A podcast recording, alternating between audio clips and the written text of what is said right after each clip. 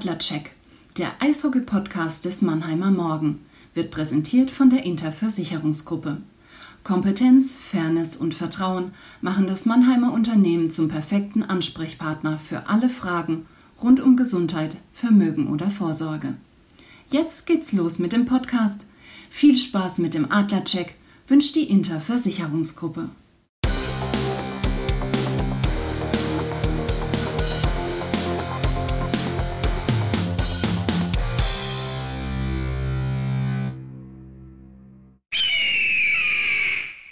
Das Eröffnungsbully, der Puck fällt.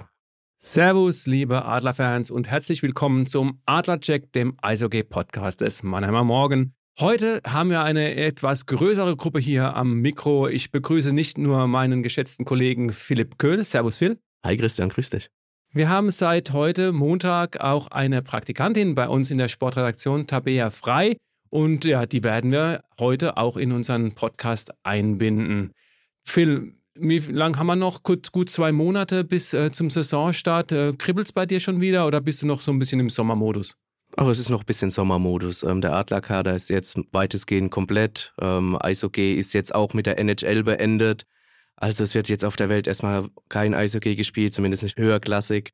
Und ähm, nee, ich bin noch ein bisschen im Sommermodus, aber spätestens dann so in zwei, drei Wochen, wenn dann auch die Vorbereitungen für uns dann auch anlaufen auf die kommende Saison, dann äh, geht's, ist mal wieder bei 100 Prozent. Ja, du hast den Kader angesprochen. Ich denke, das ist äh, die perfekte Überleitung, Phil, zu unserem Rückblick, was in den vergangenen Wochen passiert ist. Back, Jack. Unser Rückblick. Phil, die Mannschaft steht. Ähm, Jan-Axel Alavara, der Sportmanager, hat ja gesagt, wenn noch ein guter Stürmer auf den Markt kommt, äh, dann schlagen wir nochmal zu. Aber ansonsten mit dieser Mannschaft können die Adler in die Saison starten die am 16. September mit einem Heimspiel gegen die Schwenninger Wild Wings beginnt. Matt Donovan ist so dieses letzte Puzzlestückchen gewesen, das die Adler verpflichtet haben. Es sollte dieser Offensivverteidiger sein, der das Powerplay lenkt, der sich auch in die Offensive einschaltet. Was kannst du uns über diesen Mann sagen und glaubst du, dass er tatsächlich äh, den Adlern weiterhelfen wird? Erstmal genau das. Also er ist ein Offensivverteidiger, der aber mit sehr viel Allround-Fähigkeiten ausgestattet ist. Sprich, ähm, er ist nicht mal in der Offensive stark, kann da den Puck verteilen und auch äh, den Puck zum Tor bringen und auch selbst Tore erzielen, sondern ähm, auch defensiv die Arbeit erledigen. Da ist er sehr, sehr solide drin, was er in seinen Stationen bisher gezeigt hat.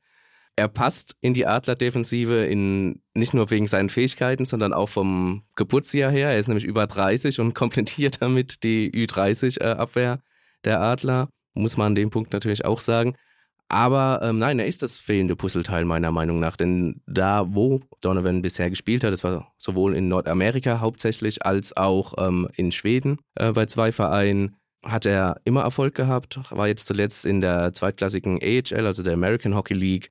Und ja, er war auf dem Markt. Es hat sich ergeben. Die Adler waren ja schon länger an ihm dran. Jan Axel Alavara wollte ihn schon vor zwei, drei Jahren nach, nach Mannheim holen. Jetzt hat sich dieses Fenster geöffnet und da haben die Adler zugeschnappt. Wir Journalisten werden ja öfter mal auch kritisiert dafür, dass wir immer wieder das Wasser finden, das wir in den Wein schütten. Äh, aber trotzdem tatsächlich, du hast es von dir aus angesprochen, diese Ü30-Sache, dass halt tatsächlich die ganzen gestandenen Verteidiger, die die Adler unter Vertrag haben, 30 Jahre plus X sind. Ist es ein Problem? Die, ist der eine Teil der Frage. Und warum ist es so schwer, gute Verteidiger 30 äh, Jahre jünger zu finden? Also du meinst 30 minus? Ja. Ist es ein Problem? Äh, erstmal nein, weil die Spieler, die unter Vertrag stehen, haben alle Qualität, alle sehr, sehr hohe Qualität. Natürlich kann man sagen, sie, sie werden auch nicht jünger, klar. Äh, Gerade die Verteidiger sind natürlich Spieler, die sich äh, körperlich sehr, sehr aufreiben, die äh, ja, Schindluder mit ihrem Körper quasi betreiben, auch was äh, Pucks, Blocken angeht, was äh, Gegner bearbeiten angeht. Da ist selten der Fall, dass du im hohen Alter noch, noch besser spielst, gibt's auch. Aber nochmal, die, die Jungs sind alle von hoher Qualität ausgestattet. Die Frage, gibt es keine Jüngeren, ist schwer zu beantworten. Aber wenn ähm, du einen guten Spieler hast, ich glaube, dann ist es erstmal zweitrangig, ob der jetzt Ü30 ist oder U30, dann nimmst du den erstmal unter Vertrag. Und der große Umbruch, davon hatten wir es ja auch schon in den vergangenen Folgen, wird, so wie es alles aussieht, weil jetzt auch Donovan auch nur einen Jahresvertrag unterschrieben hat, was nicht heißen muss, dass er nach einem Jahr wieder weg ist. Aber 2023 laufen sehr viele Verträge aus, vor allem in der Verteidigung. Und ich glaube, da möchte sich Jan Axel Alavara einfach alle Optionen offen halten. Und da werden wir dann ähm, in der übernächsten Saison dann quasi den großen Umbruch sehen und mit Sicherheit dann auch wieder jüngere Verteidiger auf der Position. Umbruch ist wahrscheinlich für das, was passiert ist jetzt im Sturm, ein zu großes Wort, aber es wurde doch ein bisschen verjüngt. Du hast Andrew Deschardens, der jetzt in Österreich spielt. Dafür hast du einen, glaube 29-jährigen Tyler Goddett. Ähm, dann hast du Taro Jensch geholt, der auch erst Anfang 20 ist, der natürlich so einen U23-Spot hat.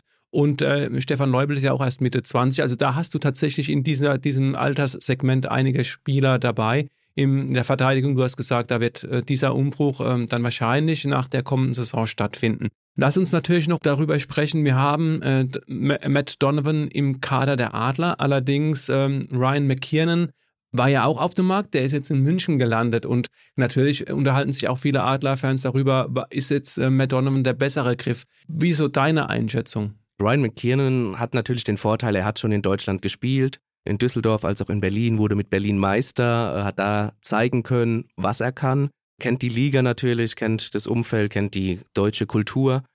Ähm, und er war ja auch auf der Liste, das hat ja Jan Axel Alavara äh, uns gegenüber bestätigt, aber er war einer von vielen auf der Liste. Und ich glaube, ähm, es wurde ja auch im Umfeld der Fans gemunkelt, von wegen Brian McKeon, für alle, die es nicht wissen, hat in, in München unterschrieben, beim anderen Topclub oder einer der anderen Topclubs in der DEL. Da wurde halt gesagt, ah, hat uns München jetzt den McKiernan weggeschnappt, äh, die sind einfach cleverer, die haben das bessere Umfeld, die haben das bessere Wohlfühl, Klima, was auch immer. Glaube ich nicht. Ich glaube, Matt Donovan ist einfach äh, die Nummer eins gewesen und ich habe es ja vorhin schon angesprochen, als sich dieses Fenster geöffnet hat, um ihn zu verpflichten und er steht schon lange auf der Liste, hat man zugegriffen und ich glaube, Matt Donovan ist genau der Verteidiger, den die Adler haben wollten. Ja, das ist ja ein Teil der Professionalisierung die stattgefunden hat, seitdem Jan Axel Alavara Sportmanager der Adler ist. Die Adler, und das sei an dieser Stelle, wir haben es öfter schon genannt, nochmal erwähnt, die Adler haben eine Liste mit Spielern, von denen sie überzeugt sind, dass sie ihnen weiterhelfen können. Und dann wird diese Liste abgearbeitet. Da steht eine Liste vielleicht von zwischen 1 und 30. Und wenn äh, Top-Kandidat Nummer 1 äh, nicht zusagt, weil er vielleicht noch irgendwo vertraglich gebunden ist oder man anderweitig nicht zusammenkommt, dann wird eben Spieler Nummer 2 angesprochen. Und Jan Axel Alavara hat mir gesagt, dass äh, Matt Donovan auf dieser Liste über Ryan McKiernan stand. Natürlich hätte er mir nichts anderes gesagt, aber deswegen auch ein Teil zur Beruhigung der Fanbase. Also ich glaube, mit Matt Donovan kommt ein Spieler, der ja auch auf Ilari Mellat folgt. Der Finne, der, obwohl er einen Zweijahresvertrag unterschrieben hatte, jetzt äh, nach einem Jahr die Adler schon wieder verlassen hat und in seine finnische Heimat zurückgekehrt ist. Auch bestimmt gute Ansätze hat er immer dann, wenn er gespielt hat, hat er überzeugt, aber er war doch sehr verletzungsanfällig. Und ähm, Matt Donovan, ja, schauen wir mal, was er so bringt. Lass uns die Verteidigung mal Verteidigung sein. Im Sturm hieß es ja auch immer, naja gut, wenn noch ein Spieler auf den Markt kommt, würden wir eventuell überlegen, nochmal zuzuschlagen.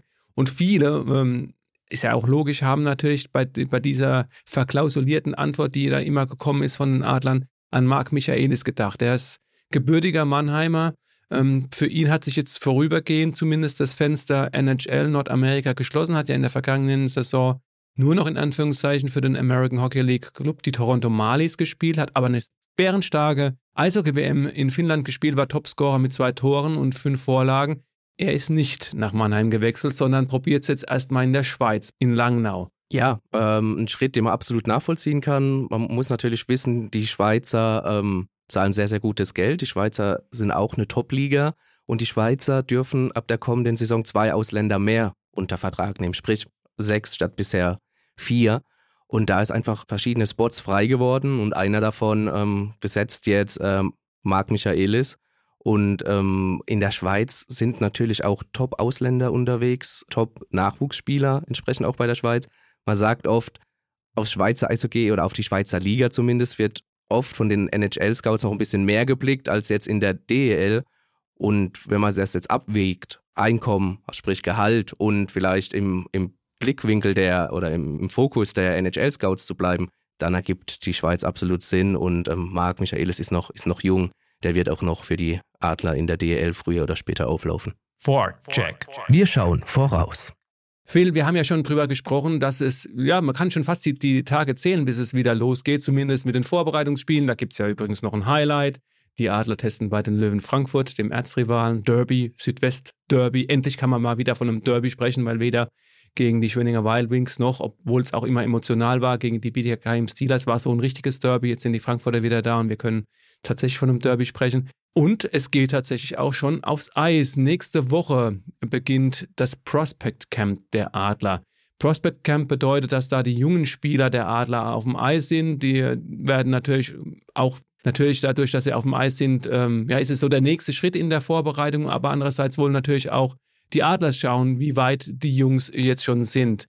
Das ist so der nächste Schritt äh, in der Vorbereitung. Die Adler haben ja einige neue Spieler verpflichtet, die U23 sind. Ähm, auf wen sollten die Fans so äh, das, das größte Auge werfen? Was glaubst du? Du bist ja im Nachwuchsbereich auch sehr gut beheimatet. Also Prospect Camp ist natürlich auch so aufgebaut, um das vielleicht noch ganz kurz zu ergänzen, ähm, dass die Spieler da mehrere Eiseinheiten haben, aber auch Off-Eis-Einheiten, sprich Athletikeinheiten und Schulungen aber auch ähm, erleben.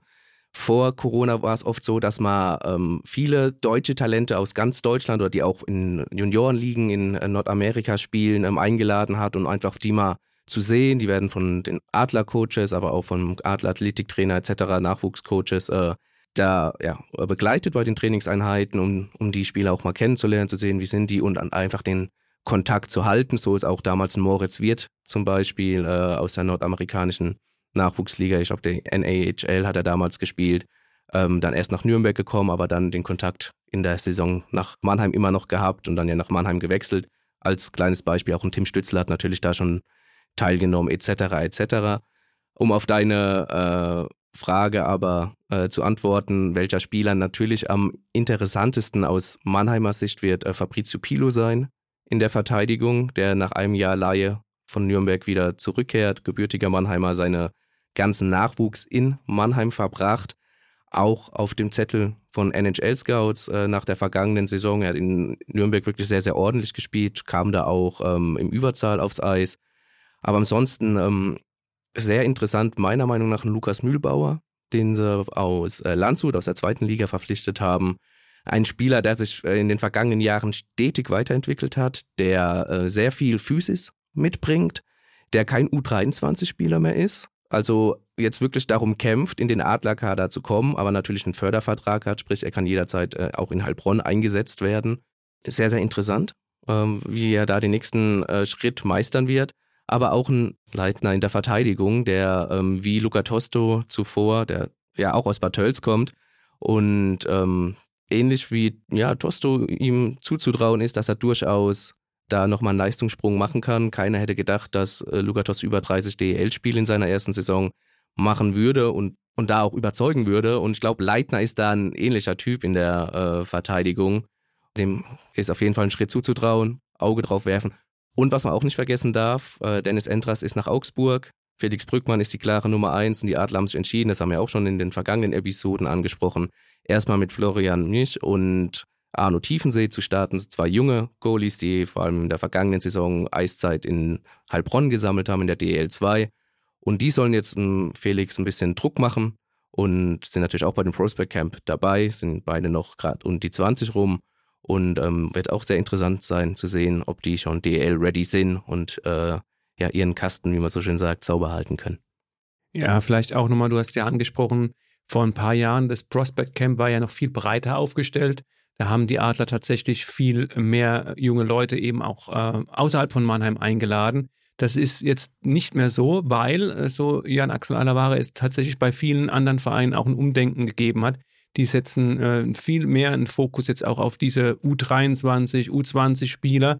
Und es ist ganz einfach so, dass die, die nicht in Mannheim unter Vertrag stehen, woanders unter Vertrag stehen. Du kannst natürlich nicht, ich sage jetzt mal jemanden, der ähm, in München, in Nürnberg äh, unter Vertrag steht, nach Mannheim in so ein Prospect Camp holen. Also da gibt es einfach keinen freien Markt mehr, so wie vor drei, vier Jahren noch. Und dementsprechend äh, ist es so ein, so ein hausinternes Seminar, kann man sagen, vielleicht. Ne? Also die eigenen Spieler, die in Mannheim unter Vertrag stehen, die natürlich wahrscheinlich auch in Heilbronn beim Zweitligapartner, bei den Falken nächstes Jahr spielen werden, dass die dann eben zusammengetrommelt werden und äh, die werden diese Woche zusammen verbringen. Vielleicht noch ein Kandidat, um kurz äh, den Schläger reinzuhalten, natürlich auch Paul Meyer in der Verteidigung von Kaufbeuren gekommen, 2005er Jahrgang, also noch keine 17 Jahre alt, stand jetzt und ähm, der wird natürlich sehr, sehr interessant, ist ab übernächster Saison mit einem Profivertrag dann auch ausgestattet, soll erstmal bei den Jungadlern noch äh, da eine Führungsrolle einnehmen, aber auch schon in der DL2 bei Heilbronn eingesetzt werden. Keine 17 Jahre alt, das ist eine hervorragende Überleitung. Ich weiß nicht, ob du das gemerkt hast, weil auch unser Gast für zwei Wochen, äh, die Tabea, ist keine 17 Jahre alt, also noch keine 17, aber bald. Äh, vielleicht kann sie da uns dazu noch was sagen. Ich räume jetzt erstmal hier meinen Platz und äh, Phil, du kannst mit Tabea mal über ja, die Saison sprechen. Wann geht sie los? Äh, die Heimspiele, wie gliedern sie sich auf? Und äh, dann melde ich mich wieder. Ja, Tabea Frei ist jetzt bei mir. Tabea, herzlich willkommen. Natürlich auch nochmal hier offiziell in der Sportredaktion des Mannheimer Morgen. Und ich habe mir sagen lassen, großer Adler Mannheim-Fan. Ähm, wie bist du denn zu dem Sport, zum Eishockey gekommen? Mein Vater geht schon hin, seit er ungefähr so alt ist wie ich oder sogar noch ein bisschen jünger, seit er 14 Jahre ist. Und meine Eltern haben sich dort kennengelernt. Und dann kam es dazu, dass ich eigentlich, seit ich ganz klein bin, immer mit in der Arena bin. Ja, weil man durfte ja früher auch schon auf dem Schoß sitzen. Das hat dann ganz gut gepasst. Und irgendwie ist das jetzt so ein Familienevent geworden. Heißt Familienevent, ihr habt auch Dauerkarten oder wie muss man sich das vorstellen?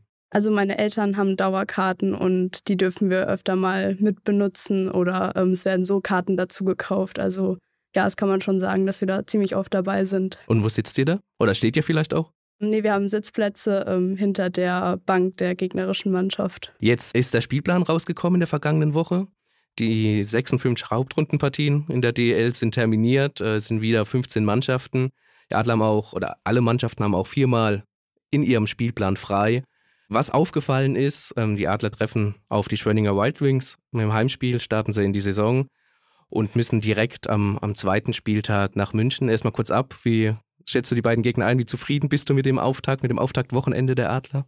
Ich denke, Schwenningen wird schwierig, weil das ist jedes Jahr schwierig. Also da tut sich Mannheim ja immer besonders schwer. Deswegen wird es, glaube ich, ein ziemlich interessanter Einstieg, wie man sich da direkt präsentiert und auch schlägt. Also das wird sehr interessant. Und am zweiten Spieltag gleich das Topspiel in München. Hätte man lieber später gehabt oder sagst du, nee, ist jetzt genau richtig? Vielleicht ist es genau richtig, weil man noch ganz frisch ist und vielleicht die Motivation auch noch richtig groß ist und die Fans sind wieder heiß, dass es wieder losgeht, den ganzen Sommer gewartet. Also ich glaube, es könnte schon, könnte schon gut werden, besonders wenn das Spiel gegen Schwenningen vielleicht auch gut funktioniert. Sehe ich sehr ähnlich. Ich habe auch mit äh, Jan-Axel Alavara kurz mal über den Spielplan gesprochen. Er hat auch gesagt, äh, zweiter Spieltag München sehr, sehr gerne. Umso früher die Top-Gegner, umso besser. Umso mehr kann man sich, äh, weiß man direkt, wo man steht und ähm, auch Schwenningen fand er, fand er einfach top und hoffte auch natürlich auf eine volle Arena bei äh, diesem doch immer sehr brisanten Spiel. Vielleicht darf man, äh, muss man an der Stelle auch mal erwähnen, es gibt ein Wiedersehen mit, mit Florian Elias, 19-jähriges Sturmtalent, U20-Nationalspieler, der von Mannheim nach Schwenningen für die nächste Saison ausgeliehen ist. Und natürlich Harold Grice wird hinter der Bande stehen bei den Schwenninger Wild Wings. Mannheimer Spielerlegende, Ex-Adler-Trainer auch und ist von Düsseldorf jetzt äh, von, nach Schwenningen gewechselt. Aber zurück zum Spielplan. Was natürlich auch auffällt äh, in diesem pickepackevollen Spielplan ist, dass äh, die Adler 21 Mal sonntags spielen und davon 8 Mal zu Hause und sowohl 18 Mal äh, freitags und davon 10 Mal zu Hause. Also freitags immer noch öfter als sonntags. Wie findest du das? Findest du äh, Freitagsspiele schöner als Sonntagsspiele oder wie äh, schätzt du das ein? Sonntagsspiele abends oder nachmittags? Grundsätzlich. Okay, Freitagsspiele sind erstmal gut, weil kein Schultag am nächsten Tag folgt. Das finde ich immer ganz praktisch. Ja, also Freitag finde ich eigentlich immer ein guter Tag. Sonntag ist, wenn es spät ist, teilweise ein bisschen schwierig. Am nächsten Tag ist wieder Schule, Arbeit oder wo auch immer man dann hin muss am nächsten Tag. Aber nachmittags finde ich es eigentlich ziemlich gut, weil Sonntag ist ja immer ein Ruhetag. Da ist meistens nichts, auch bei mir sportlich, eher seltener was. Und da hat man dann viel Zeit und die ganze Familie kann zusammen hinfahren. Deswegen finde ich grundsätzlich diese Sonntagsspieltage eigentlich gar nicht so verkehrt. Hast du es auch nochmal angesprochen, du bist noch Schülerin momentan. Es werden auch die ein oder anderen Spiele, ist so bei dem Spielplan leider, äh, unter der Woche stattfinden. Das sind dann aber auch dann Spiele, die dann eher nichts für dich sein werden ist nur ein Hindernis, wenn am nächsten Tag eine Kursarbeit oder ein Test oder so folgt. Sonst ist es grundsätzlich auch mal in Ordnung, so als Ausnahme mal ein bisschen später ins Bett zu gehen. Finde ich auch. Kleine Anekdote vielleicht von meiner Seite. 2007, äh, als die Adler deutscher Meister wurden, äh, Spiel 3 gegen Nürnberg, äh, habe ich am nächsten Tag eine Englischklausur geschrieben. Ähm, aber das Spiel habe ich mir natürlich trotzdem nicht entgehen lassen. Da musste auch entsprechend gefeiert werden. Und die Englischklausur war auch ganz okay am Ende. Von daher keine Angst und Tabea, vielen, vielen Dank für dieses Gespräch. Offside. Unser Blick über die Bande. Phil, wir haben jetzt viel natürlich über die Adler und die, die deutsche Eishockey-Liga gesprochen. Lass uns, äh, auch wenn du gesagt hast, äh, drüben, Übersee, äh, Nordamerika, da ruht jetzt auch der Spielbetrieb. Lass uns noch mal ein bisschen über die NHL sprechen. Und klar, vor allen Dingen, lass uns erstmal den Stanley Cup-Sieger in diesem Jahr ein bisschen feiern. Colorado Avalanche hat es gemacht mit einem deutschen, sagen wir mal, Rollenspieler. Soll die Leistung nicht schmälern, aber Nico Sturm ähm, hat auch den Stanley Cup natürlich jetzt gewonnen. Eine gute, eine hervorragende Finalserie gegen Tampa Bay Lightning. Die hatten die letzten zwei Jahre gewonnen. Deine Einschätzung? Ja, verdienter äh, Stanley Cup-Sieger, ähm, wenn man sich überlegt, 2017 noch auf, auf dem letzten Platz gelandet und dann ein Team aufgebaut und letztlich mit dem Stanley Cup äh, jetzt belohnt worden, auch äh, in den vergangenen Jahren nah dran gewesen, da auch als Mitfavorit gehandelt worden, jetzt auch geschafft. Auch Tampa Bay, äh, Hut ab, die vergangenen zwei Jahre davor äh, Meister gewesen, haben sie jetzt entthront. Ja, eine, eine sehr, sehr starke und verdiente Leistung auch. Äh, Nico Sturm, du hast es angesprochen als Rollenspieler, immer so zwischen sechs und acht Minuten auf dem Eis gewesen. Zwischendurch auch mal draußen, weil man sagen muss, Colorado hat einen sehr tiefen Kader, also sprich viele Spieler, die sie einsetzen können. Da musst du wirklich um deinen, um deinen Platz kämpfen. Ist natürlich mental auch nicht einfach, da immer auf der Höhe zu bleiben. Aber das hat er super gemacht, hat auch seinen, ja, seinen, seinen Input damit gehabt, äh, immer seinen Einfluss äh, genommen auf die Spieler, auch einen ganz wichtigen Vorlage mal gegeben.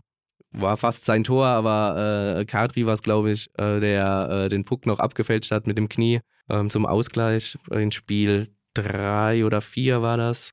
Ja, Colorado nach langer Zeit mal wieder dran, 2001 den, den letzten Stanley Cup geholt und wie ich schon gesagt habe, absolut verdient meiner Meinung nach.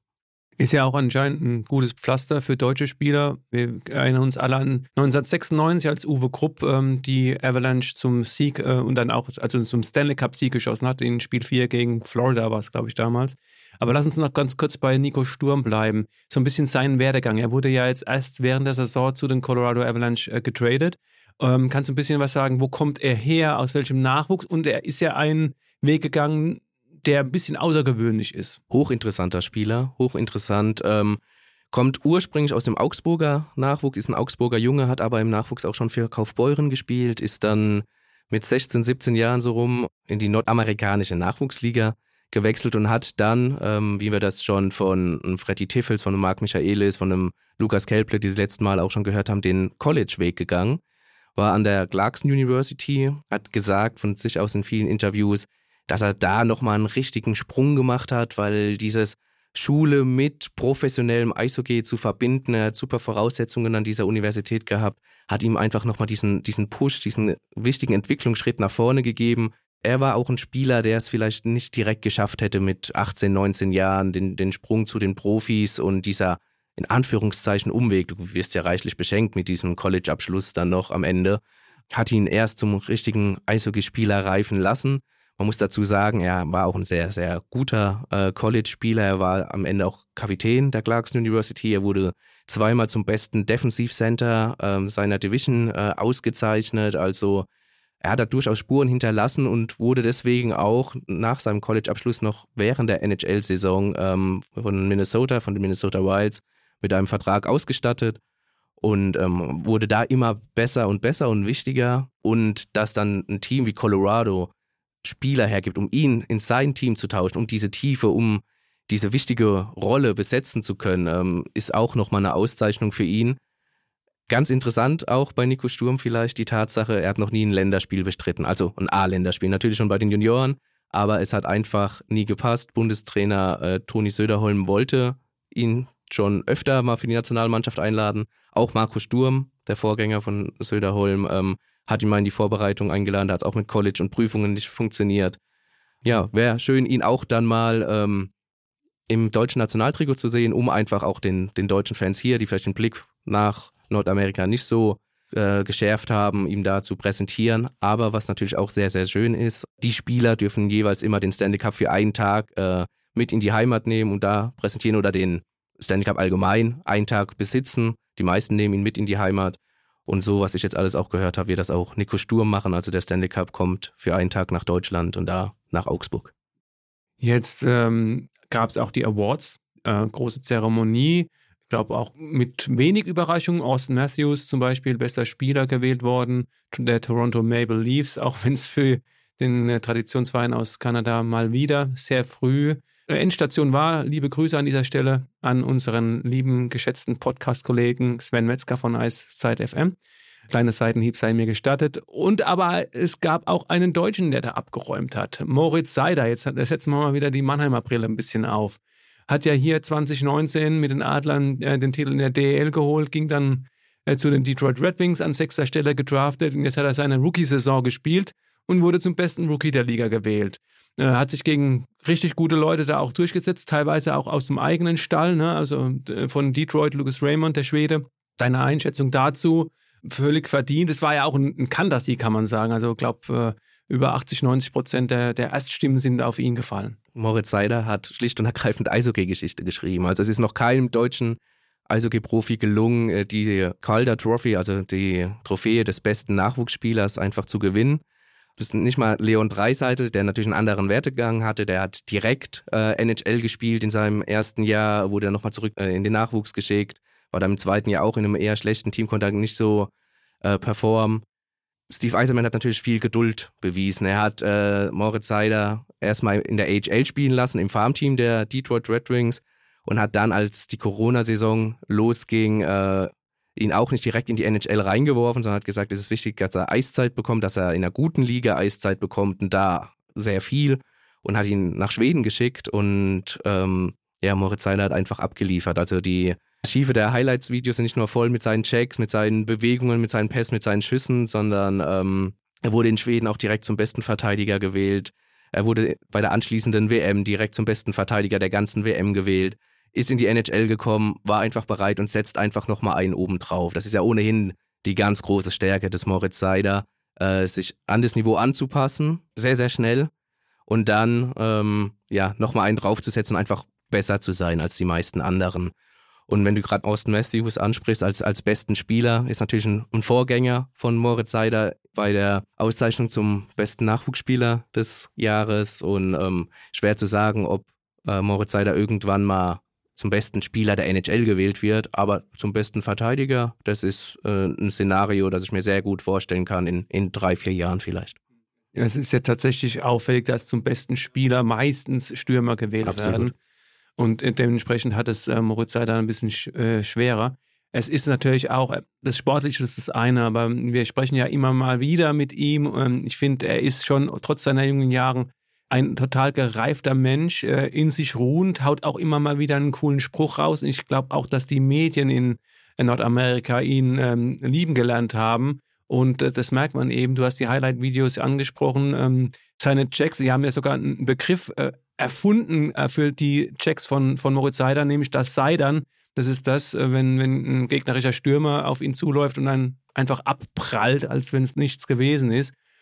Und er sagt aber auch immer noch, ähm, das ist ja auch ganz klar, er ist noch jung, äh, dass er noch ein paar Teile seines Spiels verbessern muss. Gerade dieses Stickhandling, äh, diesen Umgang mit der Scheibe an der blauen Linie will er verbessern und seinen Schuss. Er sagt, sieben Tore in der, in der ersten Saison seien ihm ein bisschen zu wenig gewesen. Das, das sieht man einfach, dass der Junge, der ruht sich nicht auf seinem Erfolg aus, der wird äh, demnächst den nächsten Schritt gehen.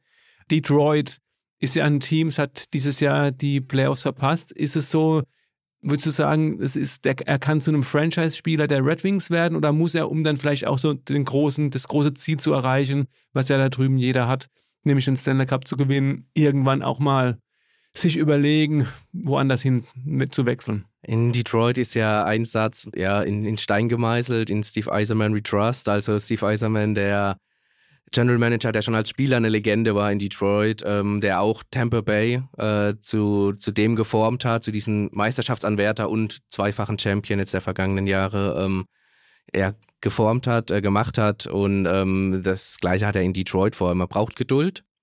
Äh, Detroit ist noch lange nicht so weit. Äh, Detroit wird aber jetzt äh, vielleicht in der nächsten, aber spätestens vielleicht in der übernächsten Saison äh, wieder mal Playoffs spielen, auf jeden Fall ein Playoff-Anwärter sein. Und wenn Moritz Seider auch diese Geduld mitbringt, kann ich mir schon gut vorstellen, dass er vielleicht, Garantien gibt es nie, aber mit Detroit dann auch den Stanley Cup holt. Was man vielleicht auch nicht vergessen darf, äh, die kommende Saison ist sein seine letzte Saison äh, mit seinem Entry-Level-Contract, also mit seinem Einstiegsvertrag. Und danach ähm, geht es darum, was für einen Vertrag er unterschreibt. Er ist dann ähm, Restricted Free Agent, das heißt, er äh, Detroit hat es erst recht, beziehungsweise ähm, kann auch Angebote von anderen ausgleichen. Aber ähm, er kann sich ein bisschen die Angebote nach, sollte er wieder so eine ähnlich starke Saison spielen, äh, aussuchen. Aber ich glaube, dass, dass er in Detroit Stand jetzt äh, bleiben wird und dass er da auch äh, entsprechend entlohnt wird. Ja, vielleicht noch eine ganz kurze Parallele. Es gibt ja jetzt seit ein paar Tagen auch einen neuen Trainer der Detroit Red Wings. Auch der kommt quasi aus diesem Steve Eiserman-Umfeld, ähm, nämlich der Assistant-Trainer der Tampa Bay Lightning wechselt ähm, als Head Coach jetzt den Red Wings. Lalonde heißt er, ist wohl ein Players Coach, also ich glaube, das ist auch eine ganz gute Wahl. Kannst du dazu ihm was sagen? Nur das, was du jetzt auch gesagt hast. Also äh, Steve Eiserman, ja, hat ihn auf dem Schirm gehabt, hat ihn auch mit hochgezogen damals. Players Coach, zumindest für Moritz Seider äh, nicht verkehrt. Du hast angesprochen, seine sympathische, lockere Art. Ähm, und ja, was man aber auch dazu sagen muss, Moritz Seider hat schon äh, beim vorherigen Trainer äh, 23 Minuten als Rookie abgespult. Und das ist natürlich auch äh, Eiszeit natürlich. Er war 23 Minuten im Schnitt auf dem Eis, muss man dazu sagen. Und das ist natürlich eine Hausnummer, gerade als Rookie. Äh, da ist, ein, ist, kein Stürmer dran gekommen, kein anderer Verteidiger als, als Rookie. Ähm, das ist eine, ganz, ganz hohe Nummer und es wird wahrscheinlich äh, nicht weniger werden in der kommenden Saison. Overtime. Wir gehen in die Verlängerung. Da, wo Moritz Seider und auch Austin Matthews und wie sie alle heißen, Leon Dreiser, letztlich schon äh, stehen im, im Ranking, da wollen jetzt die Jungen auch irgendwann sein. Stichwort Draft. Ähm, Moritz Seider tatsächlich an sechster Stelle gedraftet worden, ähm, äh, Tim Stützle sogar an dritter Stelle. Auch ein paar Deutsche haben Chancen, dieses Jahr gedraftet zu werden. Nicht ganz so hoch. Ähm, kannst du die, die Chancen so ein bisschen einschätzen? Ja, du hast es gesagt, ähm, es wird jetzt kein Tim Stützle, Moritz Seider oder ähnliches in diesem Draft äh, vorhanden sein aus deutscher Sicht. Es haben sich 14 Deutsche für den Draft angemeldet kann noch die Jahrgänge 2002 äh, durchaus äh, draften, also auch ein Florian Elias, der jetzt vielleicht in der vergangenen Saison für viele ein bisschen überraschend übergangen wurde, könnte theoretisch gedraftet werden. Meiner Meinung nach äh, wird das nicht passieren, weil der Fokus auch einfach auf den 2003 und vor allem schon auf den 2004er Jahrgängen liegt. Und da kommen wir dann auch schon äh, zum ersten Kandidaten zu Julian Lutz vom EHC Red Bull München, der das Potenzial hat, sogar in der ersten Runde gedraftet zu werden. Wir nehmen jetzt an einem Montag auf, erscheinen an einem Freitag. Die erste Runde findet an dem Donnerstag deutscher Zeit statt. Es ist aber eher unwahrscheinlich, dass er in der ersten Runde gedraftet wird, vielleicht gegen Ende. Aber warum ist es unwahrscheinlich? Ähm, weil er sehr, sehr lange verletzt war. Er hat nur sehr wenig Spiele für München machen können. In der, ähm, in der vergangenen DEL-Saison hat er aber auch einen Assist geliefert hat vor allem eine starke U18-WM, die ja in Deutschland stattgefunden hat, äh, aufs Eis bringen können. Hat da, wo sehr, sehr viele Scouts einfach sind, nochmal zeigen können, was er alles kann. Und war jetzt auch vor wenigen Wochen bei dieser sogenannten NHL Draft Combine. Sprich, ähm, da werden nochmal die hoffnungsvollsten Talente äh, auf Herz und Nieren geprüft. Sie müssen verschiedene Athletikübungen machen. Sie haben Gespräche mit den NHL-Vereinen etc. Und gerade bei den Athletikübungen war er bei sehr, sehr vielen ähm, ja, Disziplinen unter den Top Ten. Also Julian Lutz ist auch ein sehr athletischer Spieler, ein großgewachsener Spieler. Und ähm, es wird schwer davon ausgegangen, dass er früh in der zweiten Runde an irgendein NHL-Team weggeht. Aber wir wissen das aus der Vergangenheit auch. Moritz Seid hat auch keiner gerechnet, dass er Nummer 6 gedraftet wird. Es war eher so Position 10 plus X. Und äh, vielleicht wird auch Julian Lutz am Ende der ersten Runde gedraftet. Ein anderer Spieler, auch 2004er Jahrgang, ist äh, Luca Hauf. Der hat in der vergangenen Saison in äh, Krefeld gespielt, beziehungsweise durfte in der DEL bei Krefeld äh, reinschnuppern. Ähm, hat vor allem in der Oberliga gespielt, hat da aber gezeigt, was er kann und wurde gegen Ende der Saison zum DL2-Club, jetzt DL-Club äh, Frankfurter Löwen ausgeliehen. Hat er auch nochmal seine Visitenkarte abgelegt und genau wie Julian Lutz eine starke U18-WM abgeliefert. Ähm, man muss auch sagen, Deutschland hat jedes Spiel verloren und war auch klang, klanglos letzter. Aber die beiden sind da schon herausgestochen. Ähm, das ist auch definitiv ein Kandidat, ähm, der auch äh, nach Nordamerika rübergehen wird. Er wurde jetzt auch in dem Nachwuchsdraft, auch von den Edmonton Oil Kings von der Western Hockey League gedraftet. Also kann man sich gut vorstellen, dass der nächste Saison in Nordamerika spielt. Vielleicht noch ein kleiner Blick auf Jungs, auch die trotzdem Potenzial haben. Das äh, sind viele 2002er Jahrgänge. Also dieser starke 2002-Jahrgang aus Deutschland, die noch nicht gedraftet wurden, sei es ein Alexander Blank, der jetzt in Düsseldorf spielt, in, in Krefeld vergangene Saison seinen großen Durchbruch hatte. Maximilian äh, Schuber in der Verteidigung, auch U20-Nationalspieler von, vom EHC Red Bull München. Oder auch ein Florian Bugel im Tor, der jetzt äh, von Salzburg äh, nach Straubing gewechselt ist, U20-Nationaltorwart.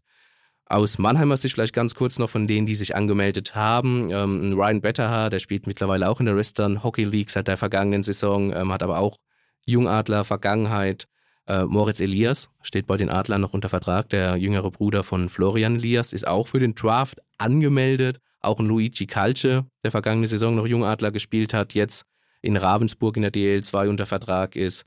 Ähm, das sind so ein paar Jungs, wobei da die Draft-Chancen eher gering sind. Aber um mal so einen groben Überblick zu lassen. So mit Julian Lutz, das ist so der Top-Kandidat und ähm, der könnte auch, genau wie Luca Hau, vielleicht in den nächsten Jahren mal in der NHL auftauchen.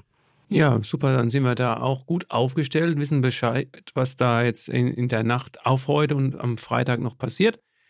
Phil, vielen Dank äh, für die Zeit, die du dir genommen hast, äh, mit mir im Mikrofon zu verbringen und natürlich auch vielen Dank an Tabea, die hat das heute wirklich sehr gut gemacht und hat auch jetzt äh, ihrem Lehrer mal vorzuweisen, dass sie nicht nur bei dem Mannheimer Morgen in der Sportredaktion war, sondern da auch tatsächlich ein Teil, ein wichtiger Teil war. An euch da draußen, wie immer, ähm, vielen Dank für eure Aufmerksamkeit. Äh, lasst, lasst, uns ein Like da, wenn euch die Folge gefallen hat bei Spotify, Amazon äh, Music, wo, wo über ihr ein Like hinterlassen könnt, dann macht es. Es gibt natürlich auch die Möglichkeit eines Feedbacks unter mannheimer-morgen.de slash podcast. Da könnt ihr ja gerne auch mal reinschreiben, was ihr ähm, uns bitten würdet, welches Sonderthema wir mal angehen könnten. Wir hatten ja in der Vergangenheit äh, das Thema Friedrichspark schon mal aufgegriffen. Ähm, ja, also wie gesagt, ähm, scheut euch da nicht, haut in die Tasten und natürlich auch an dieser Stelle wie immer der Verweis, demnächst gibt es auch die nächste Folge des Buwe-Gebubbles. Da werden die Kollegen Thorsten Hof und Alex Müller sich wieder über den Fußball-Drittligisten ähm, ja, unterhalten. Thorsten Hof ist in dieser Woche jetzt mit ins Trainingslager in den Schwarzwald gereist und wir dann bestimmt auch das eine oder andere äh, zu berichten haben. Nochmal vielen Dank, Phil. Sehr, sehr gerne. Vielen Dank. Und an euch da draußen, haltet euch munter und äh, bleibt gesund. Ciao.